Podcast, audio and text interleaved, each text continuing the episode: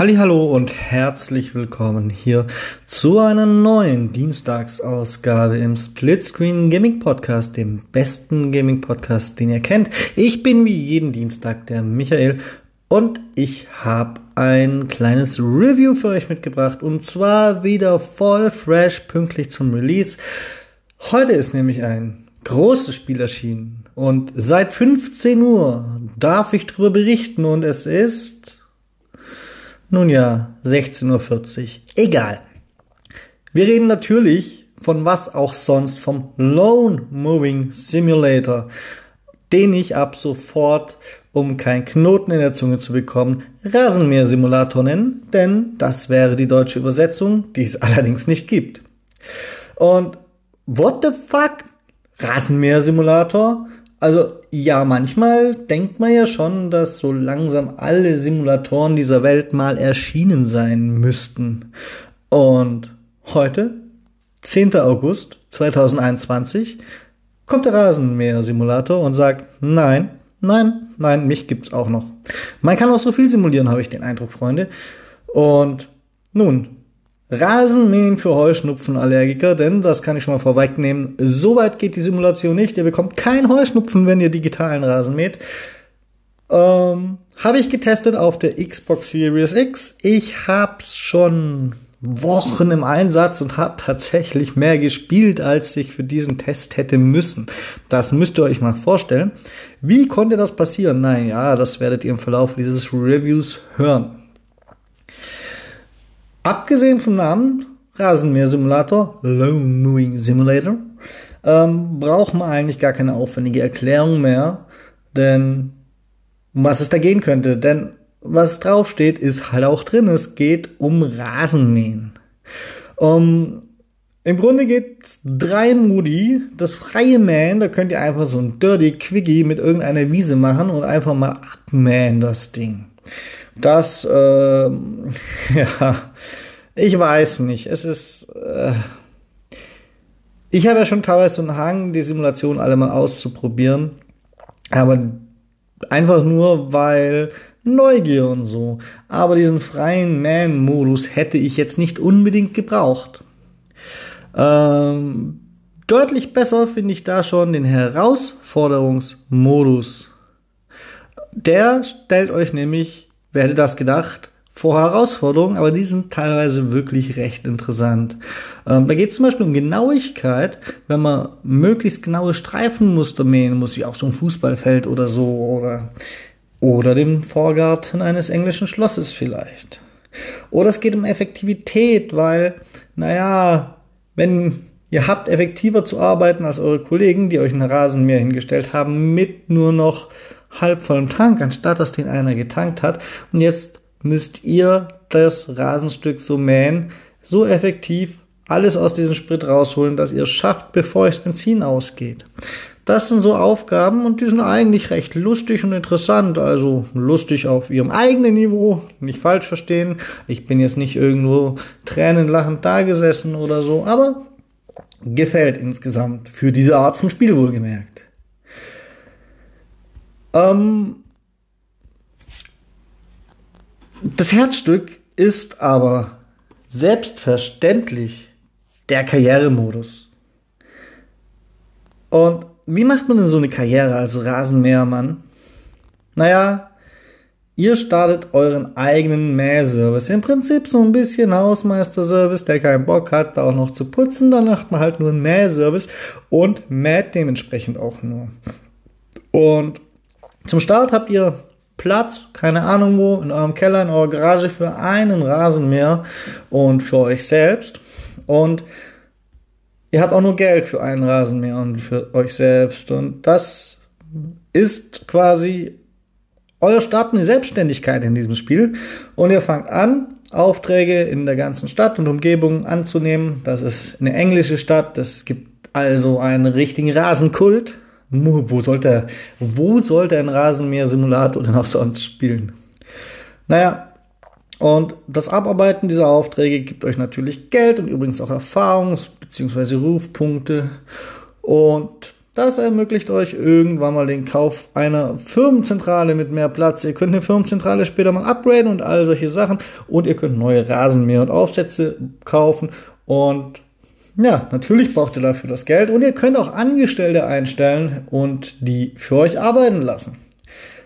Ja, das ist alles easy peasy, lemon squeezy. Ähm, und so mäht ihr euch dann mit dieser wirklich sehr seichten, sehr, sehr, sehr seichten Wirtschaftssimulation in Anführungszeichen von einem Karrieremeilenstein zum anderen Karrieremeilenstein. Und das sehr, sehr, sehr, sehr seichte Wirtschaftssimulation ist meiner Meinung nach immer noch eine Untertreibung, keine Übertreibung, denn ich wüsste jetzt nicht so recht, wie ihr in diesem Spiel pleite gehen solltet oder so. Das ist praktisch, praktisch nicht möglich. Ähm, wer aber dafür gut wirtschaftet und gewissenhaft arbeitet, dass er zum Beispiel seine Rasenmäher nicht ständig reparieren muss und dafür Geld hergibt oder so, der macht zumindest schneller Fortschritte weil er kann sich schneller Neues leisten. Die anderen müssen halt vielleicht auf ihrem Rasenmäher eine extra Runde drehen. Wer will noch mal, wer hat noch nicht. Nun, und das ganze Zeug kostet übrigens, wie wahrscheinlich auch in Real, richtig viel Heu. Also Asche, also Geld. Also Rasenmäher, Freunde, ich sag's euch. Euch werden die Augen aus dem Gesicht fallen, was die Dinger in dem Spiel kosten. Aber ich halte das für durchaus realistisch. Ähm, ihr werdet aber nicht um diese tollen Käufe drum kommen, denn natürlich braucht ihr irgendwann zum Beispiel ein breiteres Mähwerk, um riesige Rasenflächen vor Einbruch der Dunkelheit überhaupt zu schaffen, bevor ihr ins Bett wollt. Ähm, und ihr braucht Vertikutierer-Aufsätze oder sowas, nur als Beispiel. So Zeug müsst ihr kaufen. Das braucht ihr. Das, ihr kommt einfach nicht drum rum. Lasst es einfach. Ähm, der Simulationsaspekt mit den Sounds und allem, der ist großartig. Also ich meine, ich höre ja immer nur den Rasenmäher, der vor der Schlafzimmerfenster rumheult, wenn ich schlafen will. Und deswegen kenne ich dieses Geräusch sehr genau. Und ich muss sagen, die Geräusche in diesem Spiel klingen für mich sehr realistisch. Auch realistisch ist, glaube ich, dass ihr nicht einfach Vollgas mit der ganzen Kraft von zum Beispiel sieben Meilen pro Stunde über das Gras brettern könnt. Nein, ihr müsst aufpassen, dass ihr im dicken Gras den Motor, der das ja nebenher noch schneiden muss, nicht überlastet und so weiter. Ähm, das ist eine gewisse spielerische Tiefe. Das sonst, sonst müssten wir nur Vollgas da sitzen. Das ist gut gemacht, vermutlich auch realistisch. Und wer im Regen mäht, das wissen alte Rasenmäherkenner, der hat es da natürlich ein bisschen schwerer. Jetzt habe ich aber klug eingebettet, dass es auch Regen gibt, oder?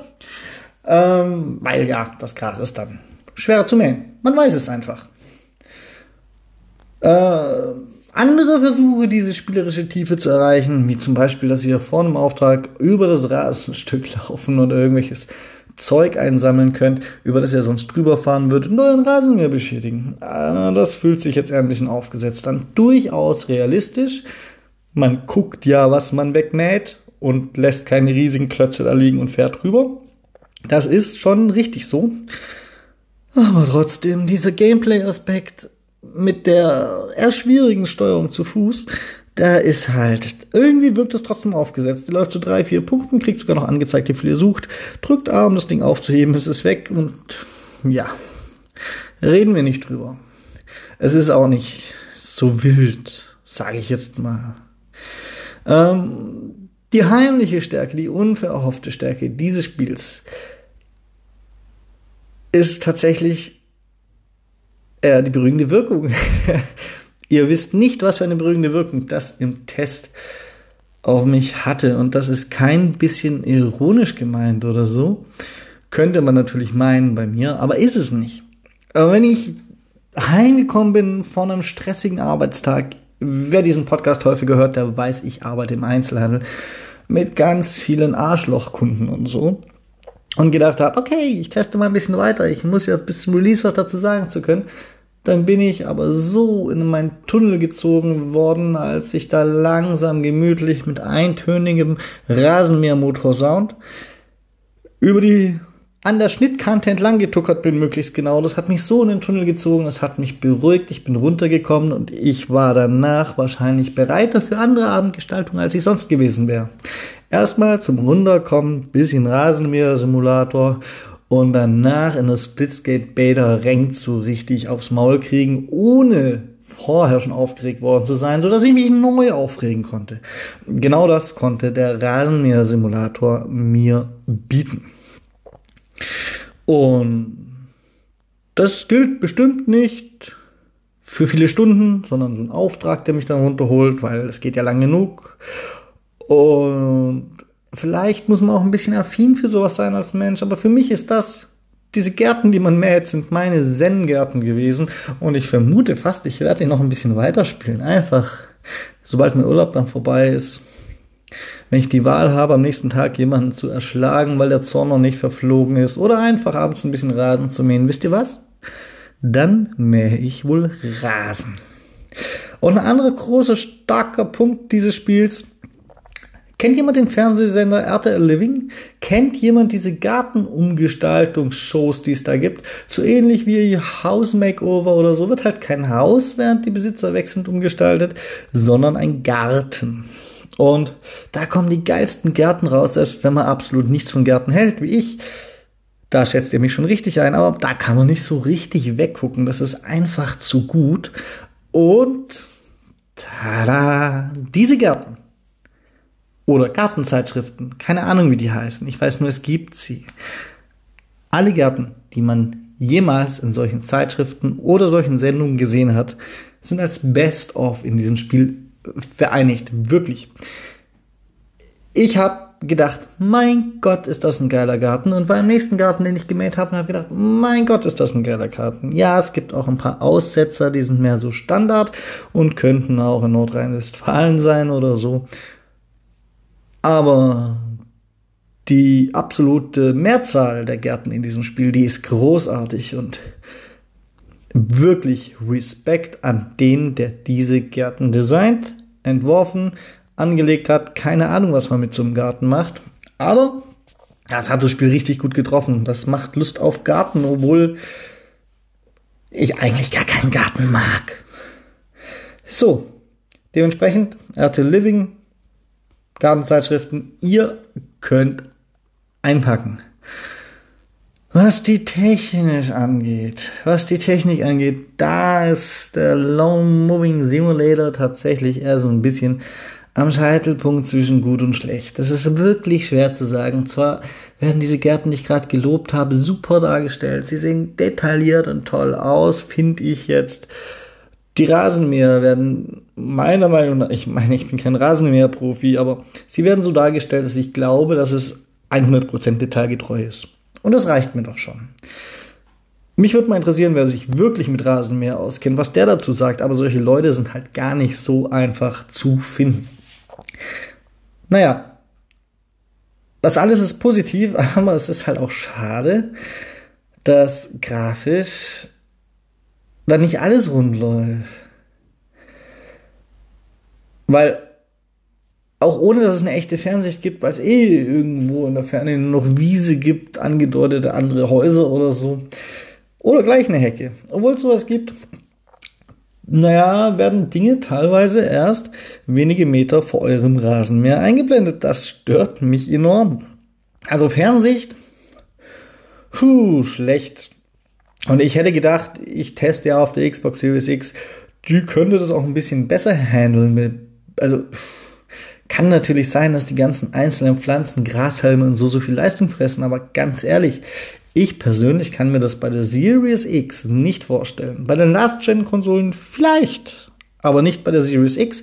Und es ist ja immerhin für die Series X optimiert. Und obendrauf kommt, trotz dieser späten Einblendungen, die mich eindeutig stören, ähm, kommt es trotzdem vor, dass es gefühlte Frame Drops gibt. Also, ich weiß ehrlich gesagt jetzt nicht, ob das Spiel mit 60 FPS oder mit 30 FPS laufen soll, aber die hält's auf keinen Fall. Also es ist nicht so schlimm, dass es unspielbar wäre und es ist auch nicht so, dass ihr einen 7 Meilen pro Stunde fahrenden Rasenmäher deswegen gleich die Kontrolle verliert oder so, aber es ist schlimm genug, dass es mir auffällt. Ähm, ob ich jetzt mittlerweile so vermöhnte 60 FPS Augen habe oder oder ob er in 30 FPS läuft und dann noch abstürzt. Ganz ehrlich, ich könnte jetzt googeln, aber es interessiert mich auch gar nicht, denn der Wichtige ist, egal wie viele FPS es sind, es fällt auf und stört dadurch. Das ist in anderen Spielen halt nicht so. Also selbst wenn der mit 60 FPS laufen sollte, wäre es mir persönlich lieber gewesen, dass er gleich auf 30 FPS läuft und dafür nicht diese Drops hat, dann fällt es nicht so auf. So einfach. Ähm, der Rest der Technik, das stimmt. Immerhin, die Soundkulisse, die, wie schon erwähnt, ist bei den Maschinen gut und übrigens auch bei der Umgebung. Also es gibt auch die Gartengeräusche, wie Vögel, die zwitschern und so. Ähm, Grafik, Darstellung habe ich bereits gelobt, Performance habe ich bereits getadelt. Ähm, die Steuerung ist immerhin akzeptabel. Auch hier gibt es ein Pro und ein Contra. Pro für mich, naja, die Mehrsteuerung. Und es gibt Onscreen-Hinweise, die sagen euch alles, was ihr machen könnt. Mehr höher einstellen, äh, Auffangkorb fürs gemähte Gras leeren oder sonst was. Es wird euch alles eingeblendet, Motor einlassen, Drehzahl hoch, runter und so weiter und so fort. Onscreen-Hinweise. Und selbst wenn die nicht wären, ich, mein Freunde, es ist ein Rasenmäher und kein Raumschiff, das ist schon machbar. Ich finde es in Ordnung und ich habe damals auch die Closed Beta gespielt oder die Open Beta oder was auch immer das damals überhaupt war. Da war die Steuerung der Rasenmäher noch schlechter. Jetzt ist das alles mehr aus einem Guss und das finde ich gut. Weniger gut ist dabei die Steuerung zu Fuß. Zum Beispiel beim erwähnten Absuchen der Gärten nach Hindernissen. Die ist mir teils viel zu hakelig irgendwie und aus, unausgegoren und die mag ich nicht. Also die Steuerung zu Fuß, aber das ist nicht so tragisch, die spielt keine so große Rolle. Aber wer von den Entwicklern, Gruß geht raus, auch immer auf die Idee gekommen ist, Sprinten auf RB zu legen, der hat für mein Verständnis vermutlich wesentlich zu viel Zeit damit verbracht, Rasenmähersteuerung zu studieren, statt äh, Controllersteuerung von Videospielen. Sprinten gehört, wenn der Platz nicht anderweitig besetzt ist, und das ist er, soweit ich weiß, nicht, an linker Stick, Klick, nicht RB. RB, was soll denn das? Naja, Curve Digital als äh, Publisher übrigens, danke hier für die Unterstützung. Ja, die unterstützen uns mit Testmustern. Relativ regelmäßig zurzeit finde ich cool, dass auch mal ein kleiner Podcast eine Chance gibt. So, dennoch gibt es natürlich ein Fazit und da ist auch Kritik drin, beziehungsweise die Kritik habe ich im Prinzip schon aufgezählt. Das ist für mein Leben hauptsächlich die grafische Geschichte, die Performance-Geschichte.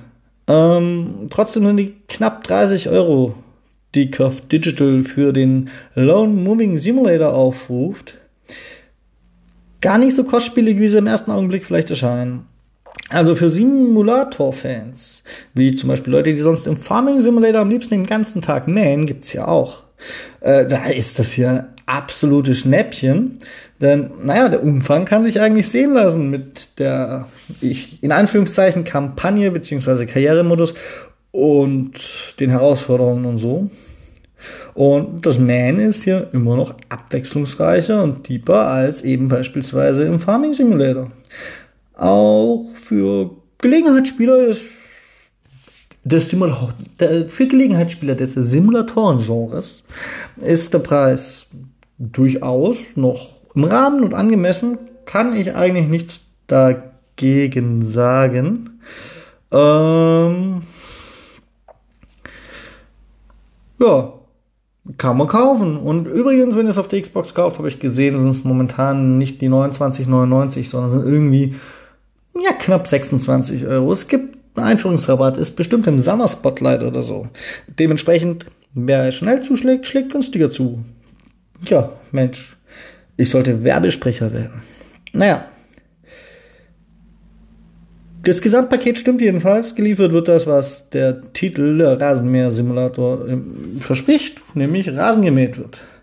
Ich finde das insgesamt gut. Das Paket mit den Umgebungen und allem. Was soll ich alles nochmal aufzählen? Von mir zu diesem Preis eine Kaufempfehlung.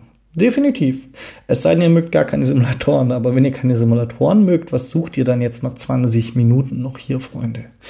In diesem Sinne, von meiner Seite war's das für diese Woche. Ihr hört mich dann im Talk zum Wochenende mit dem Rüdiger wieder und den Rüdiger hört ihr am Donnerstag wieder. Und warum rede ich heute so schnell? Vielleicht möchte ich einfach schnell zurück auf meinen spannenden Rasenmäher.